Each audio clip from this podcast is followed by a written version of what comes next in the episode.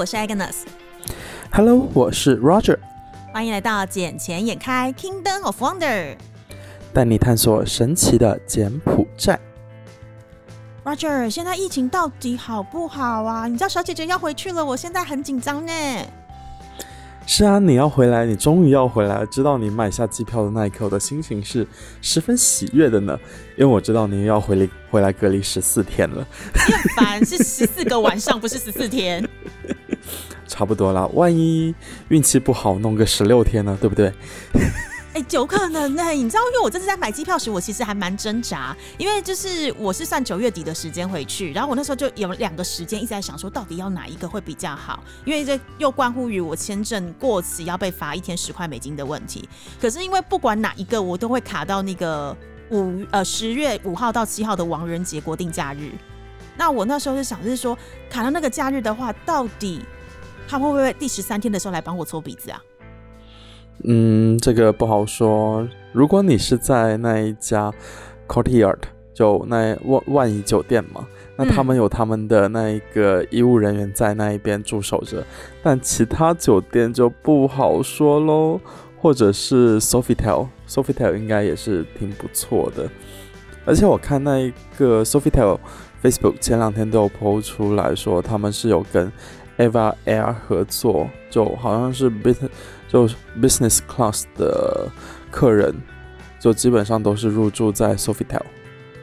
但是你有知道那个价格有多贵吗？因为就是现在回去的时候，其实有两种方式可以处理。第一个就是一样照以前一样，我就是缴两千块的呃呃定金，然后放在那个指定的银行内，然后由政府同意安排你去到的隔离酒店。所以在之前你是完全不知道你会被隔离到哪里去，完全是一个猜盲盒的概念。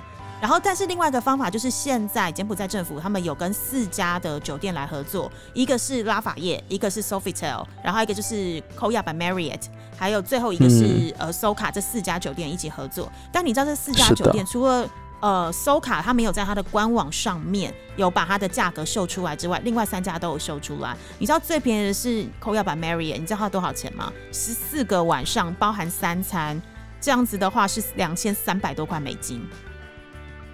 两千三还是还是很便宜的价格吗？呃，你要想的是，如果我今天是由政府统一安排的话，那他最多一天就只能收七十块的住宿费跟三十块的餐费，就是三餐，而且我还可以选择我吃或不吃。如果我不吃的话，那一餐的那个餐费是减免掉的。所以我怎么住？我住十四个晚上。包含三餐的话，我也不用到两千块美金。但是我如果去住到了 Koya by Marriott，就是三这所有里面目前有公布价格最便宜的那一间的话，是要两千三百多块。我怎么算就是一来一往差了六百多块美金哎。哇，那你知道最贵是哪一间吗？最贵我猜啊，我猜应该是 Sofitel 吧，人家毕竟是国际五星酒店呢。对，你知道 Sofitel 最贵的那个房间有多夸张吗？最贵那个房间要四千多块美金。四千多，对，然后我心想说，到底为什么要这么贵？他就是网站上有介绍，他就是说，哦，他是可以就是呃夫妻加小孩一起住，就是比较多人住，当然那个餐费就是比较贵一点之外，他还有配合了什么酒店高级的厨师帮你料理三餐，然后重点是你的那个隔离房间外面是会有阳台，你是看得到整个花园，还有房间内。会有运动器材，不管是跑步机或者是什么滑步机，直接放一台在你房间内，让你十四天能够居家隔离兼运动。虽虽然听起来是很不错的，但但四千多哇，嗯，不是我们一般人能够接受得起的，也就只有给那些达官权贵呢。对，真的是要超级的商务客才有办法的。对啊，像柬埔寨人，你看他们。人均的年薪有能有多少？有些人一年可能都赚不到两千美金，很多，非常的多。因为你看前阵子不是有在吵说要提高那个最低工资吗？但是好像现在有点协商，还是有一些问题的状态。那你你看我们公司的员工好了，我们公司柬埔寨的平均员工一大概一个月也不会超过五百块美金哎。啊，你们一个月不超五百？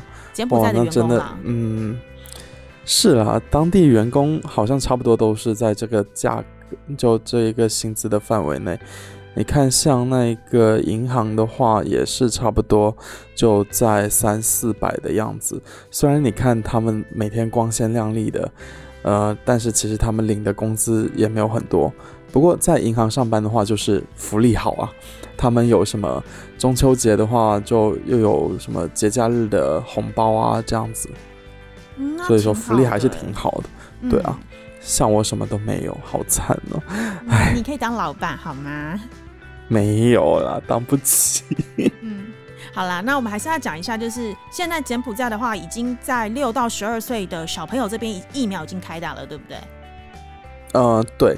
刚开打没有多久，然后也正是因为这样子，呃，所以洪森他也开放了那个学校，就正就已经正常教学嘛。然后金边就简谱全国的话，现在已经有两百七十七所学校是正式开学了。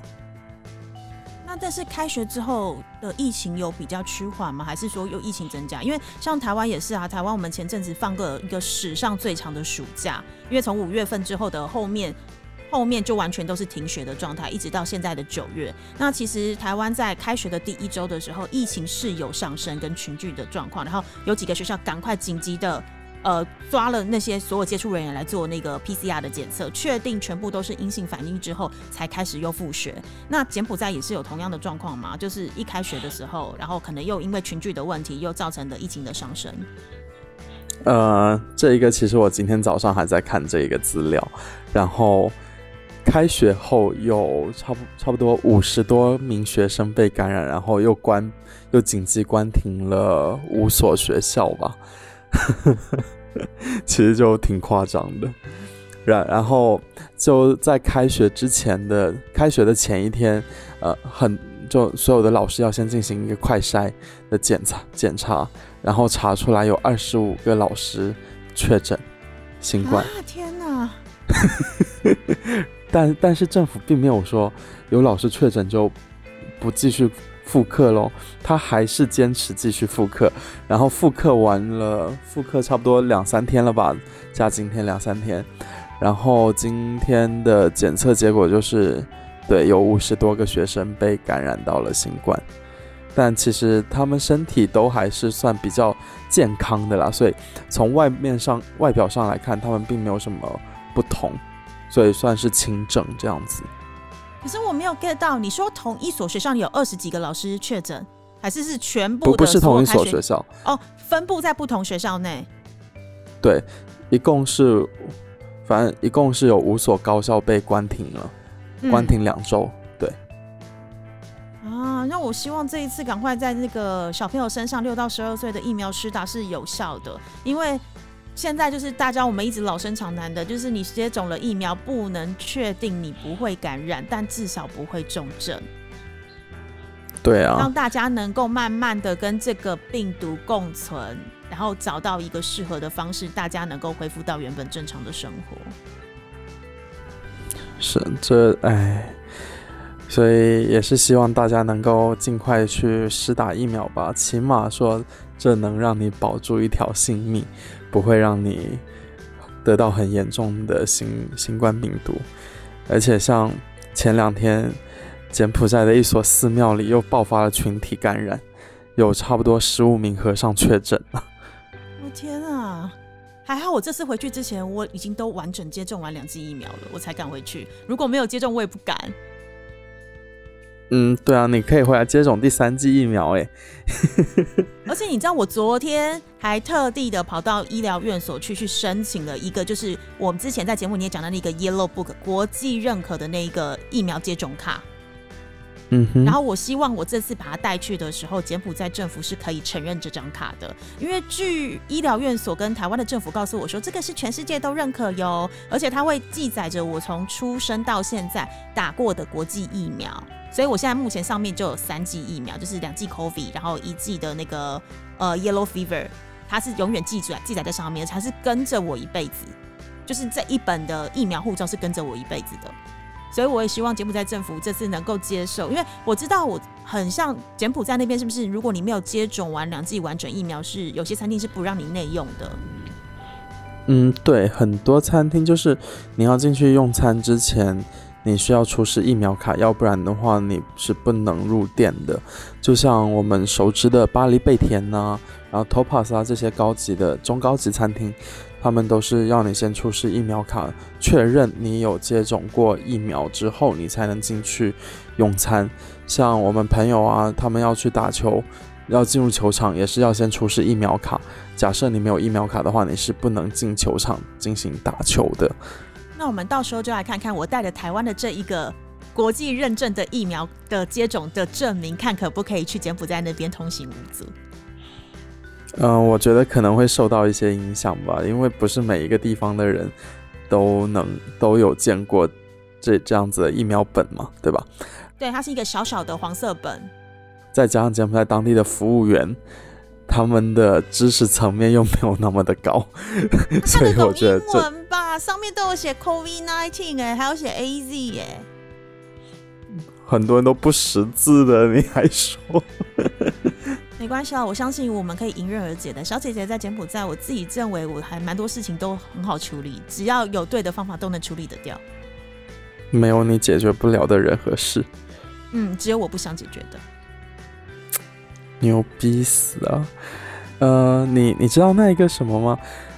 洪森昨天还是前天发表了讲话嘛？就是已经完成接种疫苗的外国游客来柬埔寨旅游的话，只需要进行七天的隔离，而不用像你下个星期回来要接受到十四天的隔离。你要不要那一个考虑一下换回旅游签证啊？哎，不行啦，因为我有上网特地看了一下洪森总理讲这个东西。你知道他的那个条件是什么吗？他的条件是你必须要先飞到政府指定的城市。然后进行就地隔离，那在那个那个那七天，你是可以在那个城市里面旅游的，你不用在饭店里面待着，但是你就只能在那个城市内哦。等到七天后确定你是确呃你没有确诊是阴性的状况之后，你才可以跨省旅游。那多好啊，你还可以去玩嘞。不对，可是万一他叫我去什么蒙多基里，然后又叫我去什么地方待七天，我那七天可能也是会被迫要消费，那我觉得还不是一样。只是差别是在于，我只能在房间，或者是我那七天可以出去走一走。对啊，你还可以边旅游边走走，然后再把隔离期给度过，多好啊！但是他就说，他这个首批会先针对中国游客啊，因为他想要争取接待一千万名中国游客，跟泰国一样。但你也知道，我的护照颜色又不一样，我又不是中国游客。我们不是一中政策吗？各自表述，我们各自表述，不要这样。嗯，怎么样？我们的一中，我的一中跟你一中有点不太一样。我们各自能够理解各自的立场，我了解你的明白，这样就可以了。嗯，哎，你知道很夸张的一件事情哦，旅游部有把那一个全国的三个机场的旅游报告给放出来吗？就前七个月。只只有接待了五万名的外籍游客。你说二零二一年的前三个月，前七个月只有五万名。对，然后显利机场，你猜有多少个人？七个月哦。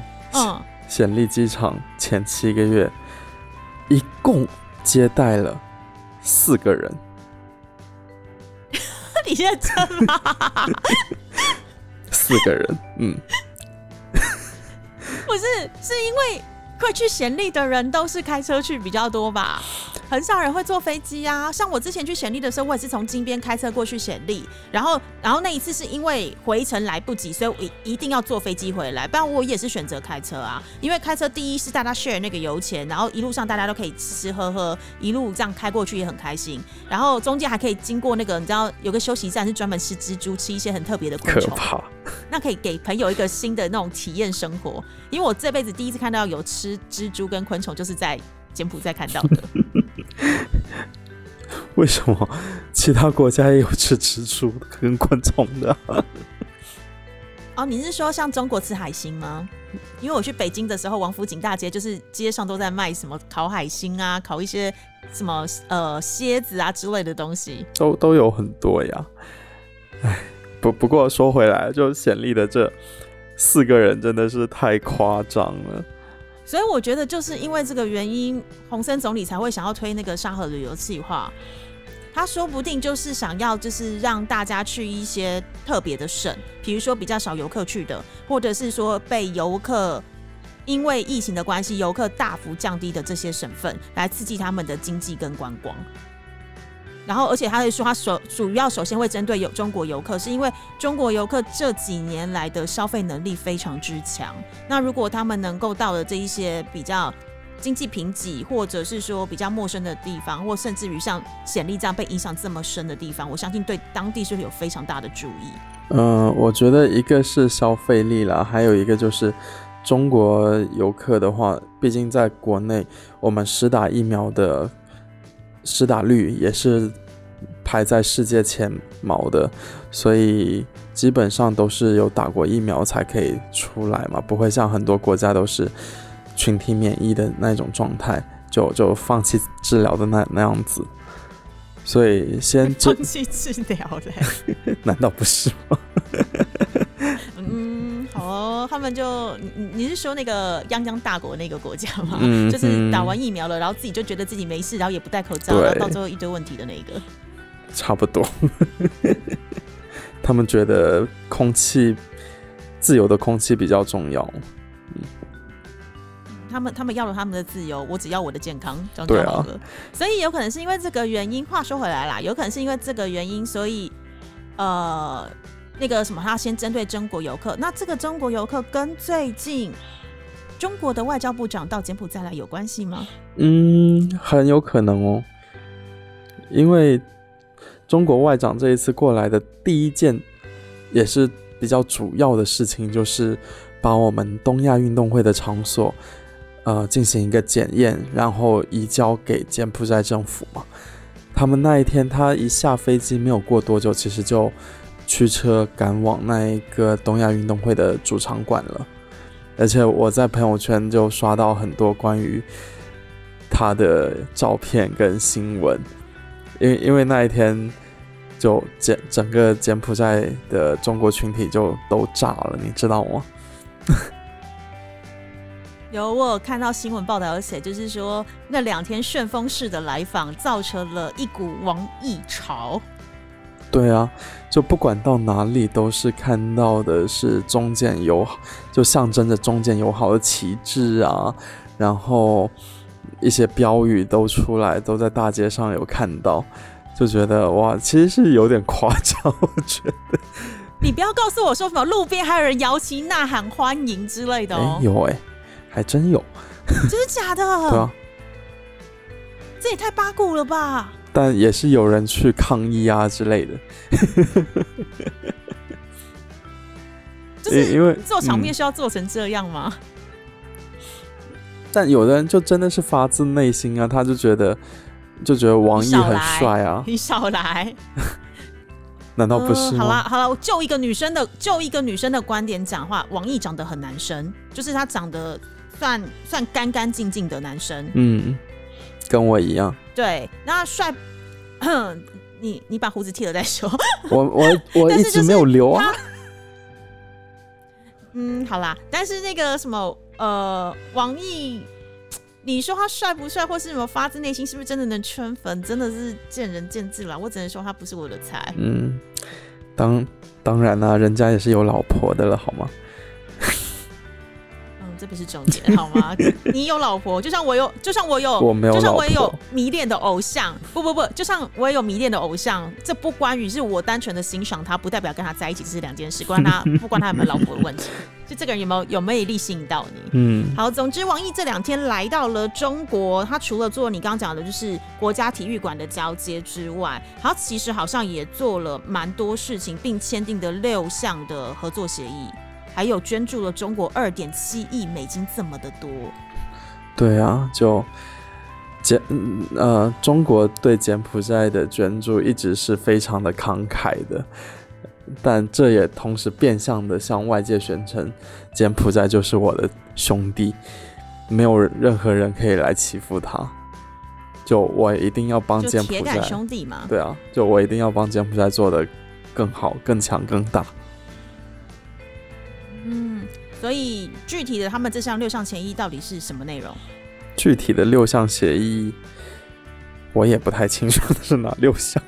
天，让姐姐来告诉你。嗯，姐姐告诉你，这六项协议分别是什么？第一个是什么？扫雷领域人道设备交接协议。然后再来就是中国国家卫生的一个支持伙伴医院的合作协议。就第二个是有关医疗的部分啦，第一个就是属有关于他们的地雷部分。然后第三个的部分是对抗流行性疾病的设备援助，就是像现在 COVID-19 啊，或者是未来如果还有其他的流行性大爆发的时候，两国要互怎么样的互相援助对方。嗯然后第四个也是我觉得里面最重要一个，就是经济技术的合作协议，因为这个就是刚刚提到我刚刚讲的那个，他要赠款融资十七点五亿的人民币，折合大美金大概是二点七亿的美金，然后来给柬埔寨的政府来做未来的发展使用。然后再来是，他也会提供两百五十万的美金来扫除地雷跟未爆弹，然后援助资金。最后是一个是这个就有点不算，澜沧江跟湄公河的合作专项基金支持项目。澜沧江在哪里？呃，湄公河的源头就是叫做澜沧江，在国内。就是澜沧江吗？所以这个这个东西是他们这个地方是要发展什么吗？因为这个我没有找到什么相关的资料，然后我是不清楚说就是澜沧江湄公河这个东西到底跟中国有什么关系？嗯，澜，因为澜沧江的源头是在中国境内嘛，然后澜沧江再往下游就流到了湄公河，然后湄公河的话就有途经泰国、越南、柬埔寨、老挝，嗯，嗯，然后这这一个的话，可能他们就是在河道上面、河流上面做一些，可能是呃那些水坝啊这样子，做一些大坝供那个供发电站啊，这这一些项目。所以这个跟“一带一路”当初的内容是有相关的吗？嗯，好问题。因为这一条我是真的没有找到什么相关的资料可以去告诉我说这条的主要的内容到底是什么。那因为其他的话，你就是可以知道，比如说刚刚讲的嘛，地雷的部分，或者是经济技术的部分，或者是支持伙伴合作、医院的互相合作。那我觉得这些都是 make sense，或者是什么流对抗流行性的这个东西，都是跟现在我们的社会或者是未来柬埔寨发展是息息相关。唯独这个澜沧江跟那个湄公河的这一个是我不是那么的清楚，说它到底具体的合作内容跟细节是什么。嗯，这个的话，我们可以在下个星期再跟大家去沟通，因为我们可能还需要点时间再去深挖一下这个资料。对啊，你你看一下简文的部分有没有什么相关的资料？因为我看中文的，我在台湾这边查是没有查到什么相关资料。嗯，好哦、我那个这一条我再查一查，说不定能发现更多其他的商机呢，对吧？嗯，说不定，说不定哎、总之，这次黄奕来到了 Cambodia 柬埔寨这边，除了对总总之这次王毅来到了 Cambodia，他除了展现了中国的实力之外，不仅在于疫苗上的援助又更多了一些，然后还有在资金上面的援助也非常非常多的大力帮忙。那我相信他只是为了要展现出，就是我们刚刚提到那个，我们就是 body body，我们就是你柬埔寨最好的靠山，你就是放心的依赖在我们身上，我们会协助你做一切事更多的发展。对，但是其背后有没有其他的，比如说战略性的意义，或者是国土的延伸这些事情的话，我觉得这就大有待大家来思考一下。这个的话就再看喽。反正先把国家发展好了，这才是重重要的东西，不是吗？经济啦，经济搞好最重要啦。啊然后 ASEP 也要通过啦，因为中国现在确定，我昨天在台湾的这个新闻媒体上面有看到，就是呃。RCEP 的部分最快就是明年生效嘛，然后因为我们不是当初讲 RCEP 的部分是东盟十国家另外的五国嘛，那五个国家里面包含了中国，然后其实这全部里面以目前经济体最大、国土面积最大的也就是中国，所以它其实是有考有希望掌握这整个 RCEP 里面的主导权，毕竟它总共占领了全世界的三分之一 GDP 这么多，还有全世界二分之一的人口。嗯哼，东盟还是很有很有潜力的。对啊，东盟是非常有潜力的，尤其是百分之九十以上的东西，未来会逐渐的都是免关税的状态。所以我相信，就是中国未来的话，在全世界经济实力上是应该是有目共睹的啦。只是怎么做，怎么具体的做，还有互相合作的条件是什么，这个就有待他跟各个国家来讨论。对啊，其实东盟怎么讲？我觉得东盟里面的话，可能柬埔寨的潜力。可开发潜力更大，为什么？就像你在证券这一方面工作的一样嘛，对不对？柬埔寨证券业现在是慢慢的起来了，而且这两个月也是有几家公司又准备上市了，对不对？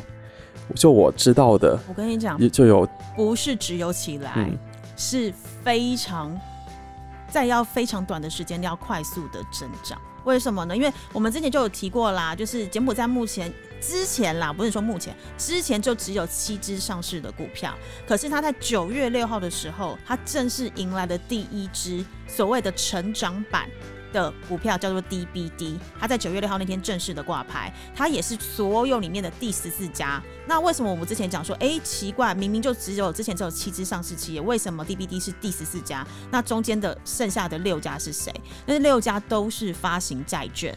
只是我们，因为它不是上市公司，它只是债券的部分，但是你可以在股票市场上交易，所以我们大家都是把它忽略掉。嗯那现在呢，除了 DBD 在九月六号那天正式挂牌之外，另外一家电信商呃 Telco Tech，它也在九月九号那天发行了债券，所以它是成为第十五家。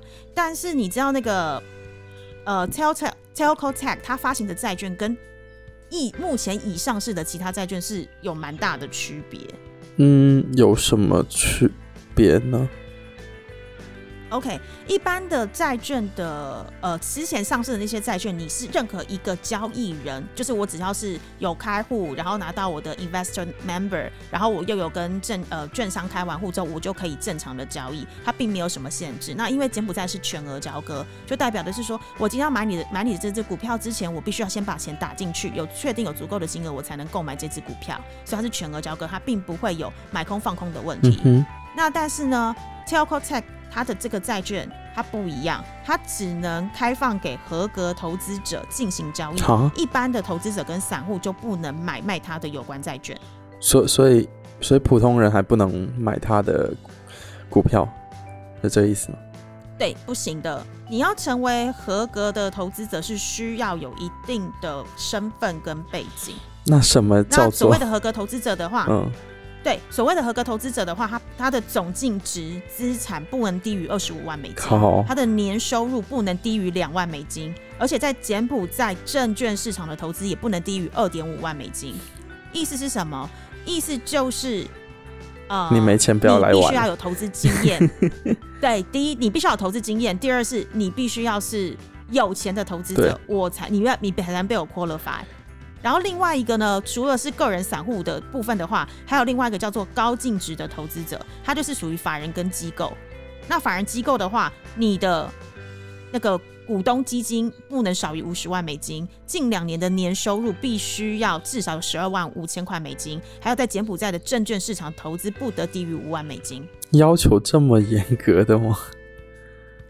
对，可是其实，在台湾也有哎，因为台湾我们有分一般投资户、跟专业投资户、跟法人机构。那像比如说，我们如果是柬埔寨的呃股市，我们未来在台湾要做副委托的话，其实是一般投资者是不能够买的。然后你必须要给专业投资户。以台湾来讲，专业投资户就是你一年在股市交易你有超过三千万台币，嗯你才能成为专业投资户。三千万台就是一百万美金。才能是专业投资户，所以这个条件，台湾的专业投资的条件比柬埔寨严苛非常多。因为台湾，因为柬埔寨是只要二点五万美金，台湾是一百万美金。那我可以这么理解吗？就就是等等于说，呃，我可以把这个钱交，就等于众筹一样，众筹给一个人，让他去帮我们进行操盘。呃，理论上是可以的。但是问题是，你要对这个有足够的信任感，因为在股票交易市场里面，我看的是这个人的个人账户。嗯，那如果你们把钱全部放他身上，那万一他到最后卖，呃，你们可能买的时候是放他身上，你知道什么时候买？但如果他有一天他缺钱，他把它卖掉，没有告知你们呢，那他就把钱卷款走了。那你们告他，你们你们也完全求助无门啊，因为政府机关跟那些证交所是不会理你的，因为对他而言，他就是对这个开户户而已。也是，对，而且我觉得还有一个最重要的重点是，呃，税务的问题，因为在台湾的话，其实你买卖股票是要被扣税的，嗯，那那个税务问题要怎么去承担？这个东西可能大家也要讲清楚。是啊。不过柬柬埔寨的话，它有嗯税务的问题吗？台湾呃，柬埔寨也有啊。台柬埔寨你要买卖股票，你都有一个手续费啊，都会有的。哦，不，手续费是手续费吧别忘了？手续费是手续费，证交税是证交税，因为你不要忘了，所有的资本市场其实它就是一个大的什么 casino，它就跟赌场的概念是一样的，只是政府是当庄家，嗯我同意让你们发行这么多不同的金融的组合跟玩法，让这些人有兴趣的去做参与。那只是变成是它跟一般的赌博有点不一样，是它是用一种合理的判断方式，因为你必须要公司揭露非常多的资讯，你才能知道这家公司值不值得投资，嗯它才能在市场上众筹到那些多的资金进来嘛。它不能是个诈骗的行为。但是问题是，它就是一个最大的庄家，他赚的是什么？他赚的就是每一笔交易的手续呃那个证交税。那券商是赚手续费，政府是赚证交税。理解理解。哦，嗯，这个还而且是要有人除了这两家。之外，最近对，除了这两家之外，最近你知道我们就是我自己手机是 Sale 卡的客户对嘛，Sale 卡现在也在筹备上市跟发行债券。是啊，我我就看到这个新闻，我就觉得，嗯，可以可以，因为 c e l c a 好像是被皇家集团给卖掉了，所以现在它是一个单独的个体。我个人的认知应该不算卖掉，应该是说他们把他们的资产切割，切割为切割为比较小的单位之后，它比较容易上市，因为我就可以一个集团之内，然后分割成很多的公司，用单独的公司各自上市。如果是这样子的话，那也是非常好的啊。对对对，因为一般的公司都会这么做。因为我一个集团上市的话，我的里面的财务状况会比较不清楚嘛对，而且再来是我投资的话，我投资一个集团，其实对呃对投资者而言，那个风险也比较高。那我不如看各个的产业，因为集团内一定有某些公司是特别赚钱，某些公司是亏钱的状态。那我为什么不能只投资赚钱的公司？为什么我连你的亏钱公司都要害怕承受？所以大部分的公司都会把集团内的公司来做财务的切割，然后变成一个单独的个人公司，呃呃，独个单独的公司，然后分别上市上去。嗯，这样子的话，你第一上市的间数会比较多，第二是你要针对各个项目去众筹到的资金也比较专职一点点，比较 focus 在这一块上面。理解。嗯总之呢，柬埔寨未来的资本市场是越来越看好，因为就我们自己在业内的，我们听到消息，除了现在 DBD 九月六号上呃正式挂牌，九月九号那个电信商 Telco Tech 也挂牌了嘛，对。E a 已经在筹备上市，另外呃还有医院的部分也正在筹备当中，医院哦，对，医院。哪一家医院我就先不透露了，但是呃，确实是有私人的医院是一直在筹备要做上市的这个准备。医院还可以上市啊？当然可以啊，为什么不行？在台湾，你餐饮业可以上市，医院你只要是呃，因为它你医院呃，台湾的医院有分两种，一种是政府的教学医院，它可能就是呃一些就是要培育一些医生啊，给医生机会；另外一种的话，就是属于呃，也不能说是盈利，但是它就是一个独立的事业体。OK，医院可以上市啊，为什么不能上市？没没有，因为我不了解，我就觉得说医院它不是作为那一个什么救救人单位，他怎么上市？对啊，但是问题是他也是一个运营单位啊，因为他必须要支付薪水。你把它讲的就是一个事业，只是这个事业他卖的是什么？医生的专业。嗯哼，那医生的，然后客户的需求就是可能客户有生病，他去寻求专业的处理，所以。这其实全世界各行各业都有上市的可能，只是你没有符合当地的法规，还有这个这个产业未来没有发展性。因为如果比如说像柬埔寨好了，柬埔寨的医疗资源确实没有呃，不管没有大陆，不管没有台湾这么的发达跟健全。不过，如果有一家好的医院在柬埔寨这边，它说不定就是一个 monopoly 的市场，它可能就可以赚到非常非常多的钱，因为大家没有地方生病的，一定要去那边，只能找这家医院来就医，那它就有上市的可能。嗯，因为像资本市场里面，第一个你从市场上筹备到资金之外，最重要的是我们要投资这家公司前，我们要看它有没有未来的发展潜力，对，还有没有更扩大的可能性。这才是我们要去投资它的重点。理解。如果没有没有潜力的话，也不会想要去投资啊。就像如果我能看看出来这家公司一眼能看到底的话，那那就这家公司的实力也就也就是这样子。嗯，好了，我顺便打个广告，就是我们公司，我之前一直不是讲说我们公司有计划嘛，然后我们公司的计划其实就是要发行，就是应该算是柬埔寨第一档基金。呃，你公司有给你钱吗？我公司每个月付我薪水啊，你很可爱耶。不是啊，有付你广告费吗？嗯，是没有啊，但是我是公司的好员工，所以我要讲的是，就是未来的资本市场里面，其实有很多很多不同的可能性。然后呢，我会这边就是如果有兴趣的话，我会就是欢迎私讯给我，然后我也会随时在节目里面跟大家 update 一下我这个柬埔寨的未来资本市场。因为其实一个资本市场好不好看的是什么？整个国家的整体发展性。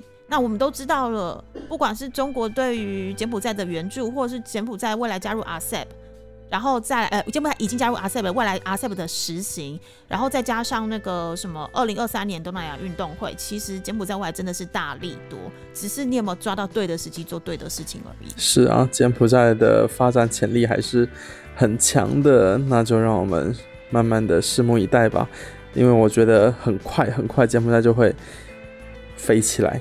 飞速发展，嗯，就像我们的节目一样，Cambodia Forward。对，好啦，那我们 Cambodia Forward 这一集就 Forward 到这里啦，其他的资讯留着下个星期我们再跟大家分享吧。好的，那我们就下期见喽，拜拜，拜拜。